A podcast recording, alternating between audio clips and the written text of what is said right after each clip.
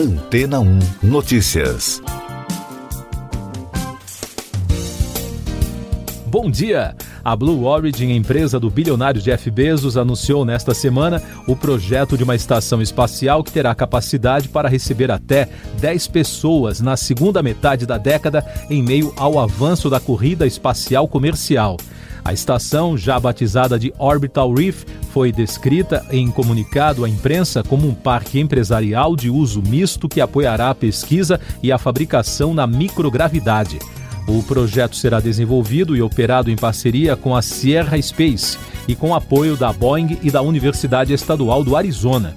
Brent Sherwood, vice-presidente de programas avançados de desenvolvimento da Blue Origin, afirmou que por mais de 60 anos a NASA e outras agências espaciais desenvolveram voos espaciais orbitais e a habitabilidade do espaço, preparando o terreno para o início dos negócios comerciais neste setor. O posto é apenas um dos vários projetos previstos para os próximos anos. Já a Agência Espacial dos Estados Unidos avalia o que fazer com a Estação Espacial Internacional. Isso porque a NASA tem um contrato para desenvolver uma estação que inicialmente se acoplará à ISS e depois voará livremente. A estação internacional foi concluída em 2011 como resultado da cooperação entre os Estados Unidos e a Rússia. A estrutura da construção espacial é considerada segura até 2028. A expectativa do novo administrador, Bill Nelson, é que ela dure pelo menos até 2030, data que a agência acredita que poderá substituí-la. Na semana passada, a NanoRex, em colaboração com a Voyager Space e a Lockheed Martin, anunciou que também está planejando uma estação espacial que iniciará suas operações em 2027, a Starlab. A estação poderá acomodar 10 pessoas em um espaço um pouco menor que o da ISS em design futurístico com grandes janelas. Atualmente, a Blue Origin só é capaz de voar no espaço suborbital, com o foguete New Shepard, mas outros projetos da empresa incluem o New Glenn, um foguete que pode colocar cargas e pessoas em órbita, e um módulo de pouso lunar. Bezos fundou a Blue Origin em 2000 com o sonho de criar colônias no espaço com gravidade artificial, onde as pessoas possam viver e trabalhar, liberando a Terra da poluição. E daqui a pouco você vai ouvir no podcast Antena 1 Notícias. CPI da Covid aprova relatório final e propõe indiciar 78 pessoas e duas empresas por crimes cometidos durante a pandemia. TSE inicia julgamento de ações que pedem cassação da chapa Bolsonaro-Mourão. Comitê de Emergências da OMS afirma que a pandemia está longe de ter acabado. A CPI da Covid aprovou na terça-feira, por sete votos a quatro, o texto final do senador Renan Calheiros. O relatório sugere o indiciamento de 78 pessoas e duas empresas por crimes cometidos durante a pandemia. Entre os nomes incluídos no parecer final está o do presidente Jair Bolsonaro, com alegações de cometimento de 10 crimes, como delitos comuns e crime de responsabilidade. Após a aprovação do documento, os parlamentares ficaram em pé e fizeram um minuto de silêncio em homenagem às vítimas da Covid no Brasil. Na opinião de analistas, as chances de o presidente sofrer alguma punição são pequenas e o impacto maior deverá ser no campo político, com reflexos nas urnas em 2022. Entre os nomes incluídos na lista, o governador do Amazonas, Wilson Lima, disse que a inclusão de seu nome no relatório da CPI tem a intenção de sabotar seu governo. A inclusão ocorreu após pedido do senador Eduardo Braga. O governador é acusado de omissão na crise do oxigênio no estado em janeiro. Além de Lima, o ex-secretário de Saúde do estado, Marcelo Campelo, também foi adicionado. No último dia dos trabalhos, o relator incluiu e logo depois retirou da lista o nome do senador governista Luiz Carlos Reis, defensor do kit Covid. Três ministros do Tribunal Superior Eleitoral votaram pela rejeição da cassação da chapa que elegeu Jair Bolsonaro presidente e Hamilton Mourão vice. O julgamento foi suspenso na terça-feira e a sessão deve ser retomada na quinta. Duas ações dos partidos de oposição acusam a chapa de realizar disparos de mensagens irregulares durante a campanha eleitoral de 2018. O Comitê de Emergências da Organização Mundial de Saúde alertou que a pandemia de Covid-19 está longe de ter acabado e pediu aos países para reconhecerem todas as vacinas aprovadas pelo órgão. O comitê também decidiu que o coronavírus continua prejudicando a saúde das populações e precisa de uma resposta internacional coordenada. Essas e outras notícias você ouve aqui na Antena 1. Oferecimento Água Rocha Branca. Eu sou João Carlos Santana e você está ouvindo o podcast Antena 1 Notícias, trazendo mais destaques nacionais. A ministra Carmen Lúcia, do Supremo Tribunal Federal, determinou a Procuradoria-Geral da República informar em até 15 dias quais medidas foram tomadas em relação aos pedidos de investigação do presidente Jair Bolsonaro com base nos discursos do Dia da Independência. Na decisão, a ministra afirmou que uma eventual investigação preliminar não pode ficar restrita ao âmbito da Procuradoria. E o ministro Luiz Fux, presidente da Corte, autorizou a retomada de julgamentos presenciais envolvendo público convidado no plenário, a partir do dia 3 de novembro. A decisão determina que os servidores e os visitantes apresentem um comprovante de vacinação completa. O uso de máscaras permanecerá obrigatório. Os números da pandemia no Brasil. O país registrou na terça-feira 409 mortes por Covid-19 e soma agora 606.293 óbitos desde o início da crise.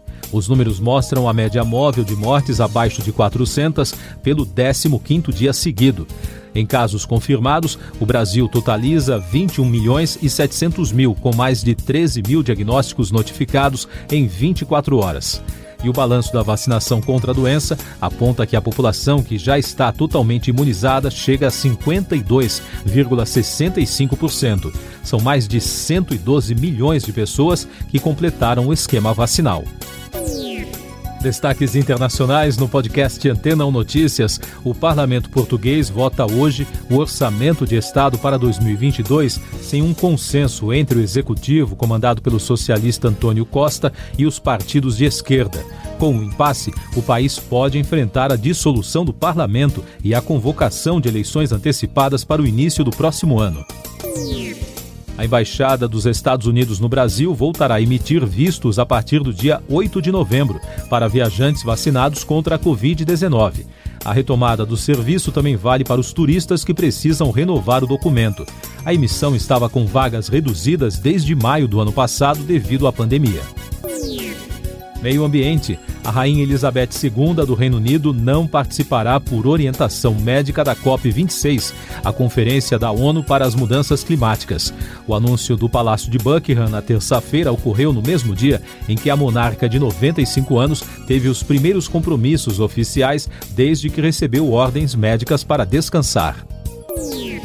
No Canadá, o primeiro-ministro Justin Trudeau apresentou um novo gabinete que inclui o ativista climático Steven Guilbeault como ministro do Meio Ambiente. Com as nomeações, Trudeau tenta rebater as críticas pela falta de ações em prol do meio ambiente. Ele venceu as eleições legislativas no mês passado, mas não obteve maioria no parlamento. Agora o noticiário econômico no podcast Antena 1 Notícias. A Federação Única dos Petroleiros aprovou a realização de uma greve em todo o país por tempo indeterminado, caso o governo apresente ao Congresso um projeto de lei para a privatização da Petrobras. A aprovação pela entidade foi feita em reunião com 12 sindicatos associados. O projeto de privatização dos Correios deve ser votado entre 9 e 10 de novembro na Comissão de Assuntos Econômicos do Senado. As datas foram definidas a partir de acordo entre os integrantes do colegiado, segundo reportagem da Reuters. O parecer à proposta do senador Márcio Bitar recomenda que seja aprovado o texto encaminhado pela Câmara dos Deputados sem alterações. O Índice Nacional de Preços ao Consumidor Amplo 15, o IPCA 15, que antecipa a inflação oficial do país, acelerou a alta para 1,20% em outubro em relação a setembro. Segundo os dados do Instituto Brasileiro de Geografia e Estatística, o IBGE, trata-se da maior variação para um mês de outubro desde 1995. Agentes do setor econômico estão aumentando as apostas de que o Comitê de Política Monetária do Banco Central, o Copom, deverá acelerar o ritmo da alta básica de juros nesta quarta-feira. para os analistas após o IPCA 15 apontar pressões e núcleos de inflação elevados e uma forte alta nos juros futuros na terça-feira. O comitê terá de acelerar o ritmo de alta para ao menos 1,5 ponto percentual. Tecnologia.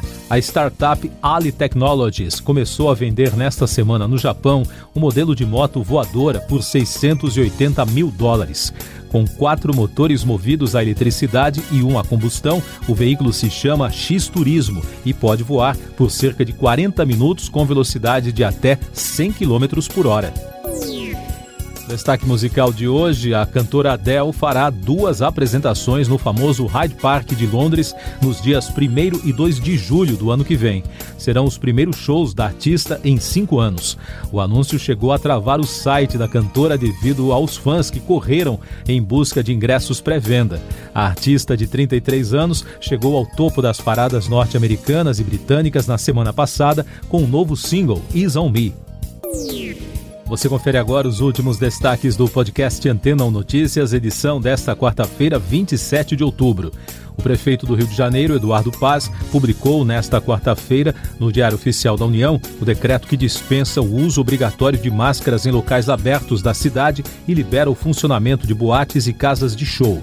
A publicação ocorre um dia depois de a Assembleia Legislativa do Rio aprovar um projeto de lei que autoriza os municípios a decidirem sobre o tema. Consumo de energia elétrica no Brasil diminuiu 7,9% na primeira quinzena de outubro, em comparação com o mesmo período do ano passado. Segundo a versão preliminar do boletim Infomercado da Câmara de Comercialização de Energia Elétrica, a redução de consumo é resultado de temperaturas mais brandas no sudeste e no sul do país durante os primeiros dias deste mês. Siga nossos podcasts em antena1.com.br. Este foi o resumo das notícias que foram ao ar hoje na Antena 1.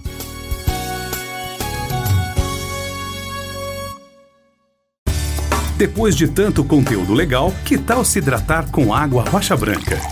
O consumo regular de água durante o dia traz benefícios para a saúde, como, por exemplo, manter a pele bonita e hidratada. Rocha Branca, da fonte direto para sua casa.